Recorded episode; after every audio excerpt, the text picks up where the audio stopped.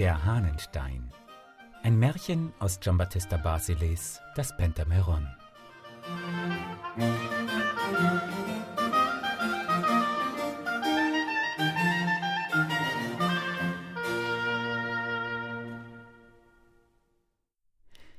Es war einmal in der Stadt Schwarzloch ein gewisser Minec Agnello, der so vom Unglück verfolgt wurde, dass alle seine liegende und fahrende Habe aus einem verkrüppelten Hahn bestand, den er mit Brosamen aufgefüttert hatte. Da er sich jedoch einmal vom Hunger sehr gepeinigt sah und der Hunger doch selbst den Wolf aus dem Walde jagt, so beschloss er, ihn zu verkaufen. Er trug ihn daher auf den Markt und traf da selbst zwei hässliche Zauberer, die ihn ihm nach langem Feilschen für einen halben Gulden abhandelten und ihm sagten, er sollte ihn nach ihrem Hause tragen und dort das Geld in Empfang nehmen. Die Hexenmeister gingen also voran und er hinterher, so dass er hörte, wie sie zueinander in kauderwelcher Sprache redeten und sagten, Wer hätte uns das wohl vorausgesagt, Jennerone, dass wir diesen herrlichen Fund tun würden? Unser Glück ist ganz gewiss durch den Stein gemacht, den der Hahn, wie du weißt, in seinem Kopfe hat und den wir schleunigst in einen Ring fassen lassen wollen, denn dann haben wir alles, was wir nur irgend wünschen können. Husch, Jakowutscho, erwiderte Giannaone, wir sind da reich geworden, ehe wir uns dessen versahen. Und ich kann die Zeit nicht erwarten, wo ich dem Hahn den Kopf abreißen und den Bettelsack zum Teufel werfen werde, um mir endlich einmal einen ganzen Rock anzuziehen, denn Tugend ohne Geld gilt nichts in der Welt und nur Kleider machen Leute. Als Agnello, der sich lange in der Welt umgesehen hatte und kein Fritz mehr war, die Gaunersprache hörte, machte er in einem engen Gässchen kehrt und nahm Reis aus. Nach Hause zurückgekommen, drehte er dem Hahn den Hals um und fand in seinem Kopf wirklich den Stein. Er ließ diesen hierauf in Messing fassen, und um seine Kraft auf die Probe zu stellen, sagte er ich möchte gern ein Bursche von achtzehn Jahren werden. Kaum hatte er diese Worte geäußert, so lief ihm das Blut rascher durch die Adern, die Nerven wurden ihm stärker, die Beine kräftiger, das Fleisch frischer, die Augen feuriger, die Silberhaare verwandelten sich in Gold, der Mund, der einem verfallenen Hause ähnlich war, bevölkerte sich mit Zähnen, und der Bart, der einem Jagdgehege glich, wurde zum Saatland. Mit einem Worte, in einen sehr schönen Jüngling verwandelt, sagte er aufs neue Ich möchte gerne einen prächtigen Palast haben. Und alsobald stand ein Palast von unglaublicher Schönheit da, in welchem sich Gemächer zum Bewundern, Säulen zum Staunen und Gemälde, um außer sich zu geraten, befanden. Alles starrte von Silber, Gold trat man mit den Füßen, die Edelsteine waren haufenweise verschwendet, Überall wimmelte es von Dienern, und die Zahl der Pferde und Wagen ging ins Unendliche. Kurzum, der Palast zeugte von solcher Pracht, dass sogar der König die Augen weit aufmachte und ihm mit Vergnügen seine Tochter Natalizia zur Frau gab. Unterdessen hatten die Zauberer den großen Reichtum Minec Agnelos wahrgenommen und entwarfen daher einen Plan, ihn aus dem Schloss des Glücks, in dem er saß, zu vertreiben. Sie verfertigten nämlich eine Puppe, die mittels eines Uhrwerks Musik machte und tanzte, und erschienen so eines Tages, als Handelsleute gekleidet, vor der Tochter Agnellus namens Pentella unter dem Vorwande, ihr die Puppe verkaufen zu wollen. Als Pentella das niedliche Ding sah, fragte sie sogleich nach dem Preise worauf jedoch jene antworteten, dass die Puppe auch nicht für die größte Summe Goldes feil sei,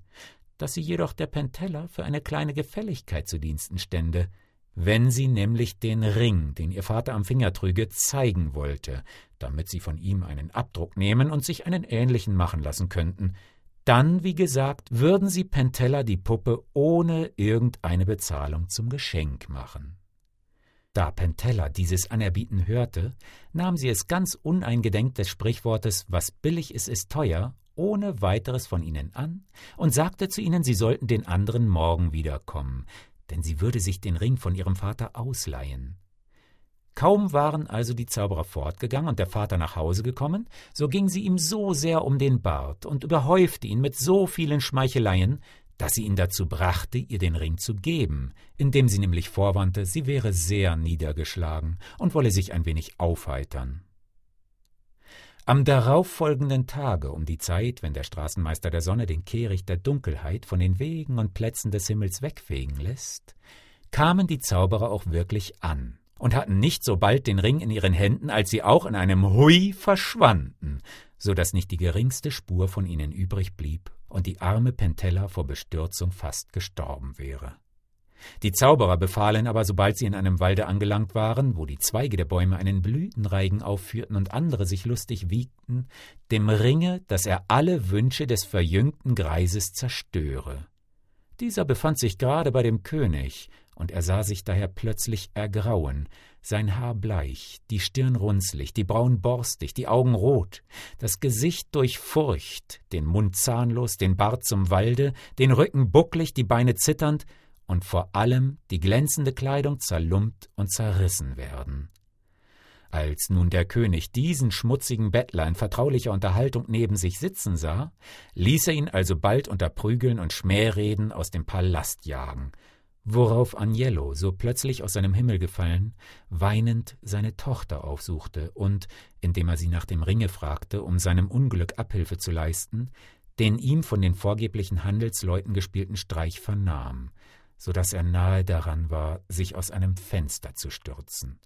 Tausendmal verwünschte er die Torheit Pentellas, die ihn um einer unseligen Puppe willen in einen so hässlichen Popanz, wegen eines aus Lumpen gemachten Dinges ihn selbst in einen Lumpen verwandelt hatte, und beschloss daher, sich so lange wie ein böser Groschen in der Welt umherzutreiben, bis er diesen Handelsleuten auf die Spur käme. Dies sagend, zog er sich eine Jacke über den Rücken, steckte Holzschuhe an die Füße, nahm einen Quersack über die Schultern und einen Knüppel in die Hand, und indem er die Tochter, welche außer sich vor Angst und Schrecken dastand, zurückließ, fing er wie verrückt darauf loszugehen an und stiefelte so lange, bis er nach dem von Mäusen bewohnten Königreich Tiefloch gelangte, wo er für einen Spion der Katzen gehalten und sogleich vor den König Nagerich gebracht wurde.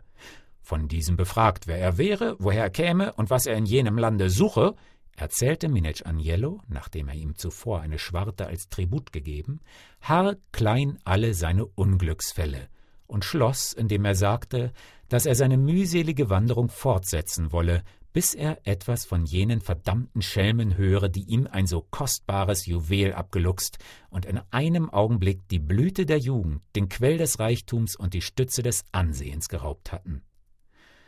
Bei diesen Worten fühlte Nagerich sich selbst von Mitleid benagt, und da er den armen Mann einigermaßen zu trösten wünschte, berief er die ältesten Mäuse zu einer Ratsversammlung, fragte sie um ihre Meinung hinsichtlich der Unfälle Agnellus und befahl ihnen, dass sie sich alle Mühe geben sollten, um etwas über diese vorgeblichen Handelsleute zu erfahren.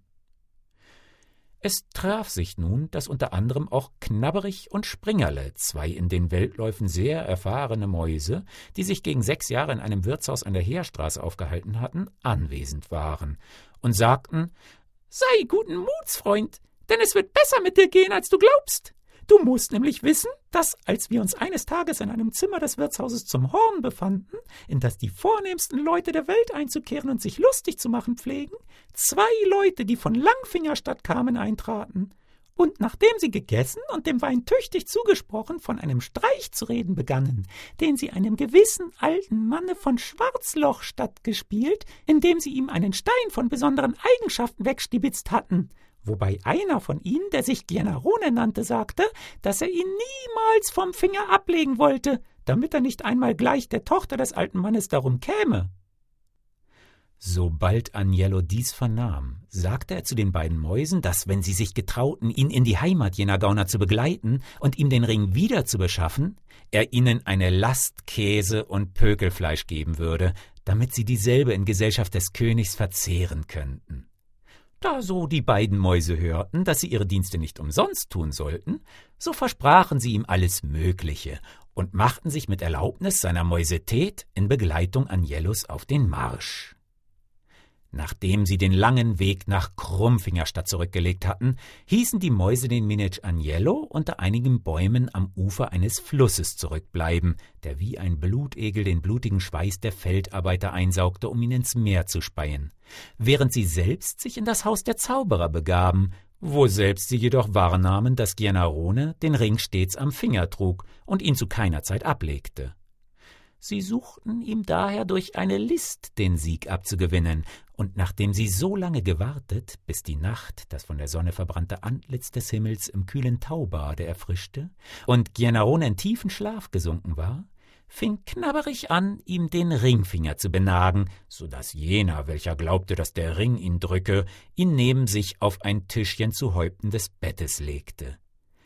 Kaum nahm Springerle dies wahr, so nahm er rasch den Ring ins Maul, und über Hals und Kopf davonrennend, langte er bald mit seinem Gefährten bei Agnello an, welcher mehr erfreut als der arme Sünder, wenn er begnadigt wird, die beiden Zauberer sogleich in Esel verwandelte, auf deren einem er seinen Mantel ausbreitete und wie ein Graf einherritt, während er den anderen mit Speck und Käse belud und sich dann auf den Weg nach Tiefloch machte, wo selbst er den König und seine Räte herrlich bewirtete und ihnen für all das Gute, welches er von ihnen erfahren, herzlich dankte, indem er zugleich den Himmel anflehte, dass ihnen nie eine Falle Schaden zufügen, noch eine Katze auflauern, noch Arsenik Unheil verursachen möchte. Hierauf zog er fort, und da er in einer noch viel schöneren Gestalt als früher in Schwarzloch anlangte, so wurde er von dem König und dessen Tochter mit den größten Schmeicheleien empfangen und lebte mit letzterer, nachdem er die beiden Esel von einem Felsen hatte herabstürzen lassen, von Stund an in großer Lust und Freude. Jedoch nahm er nie wieder seinen Ring vom Finger, um nicht etwa einen neuen Bockstreich zu begehen, denn der Gebrannte fürchtet das Feuer.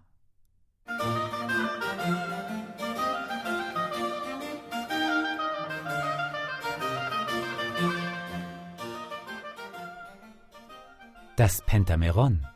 oder Das Märchen aller Märchen. Eine Märchensammlung von Giambattista Basile. Übersetzt aus dem Neapolitanischen von Felix Liebrecht. Sprecher Eckhard Bade. www.märchenkabinett.de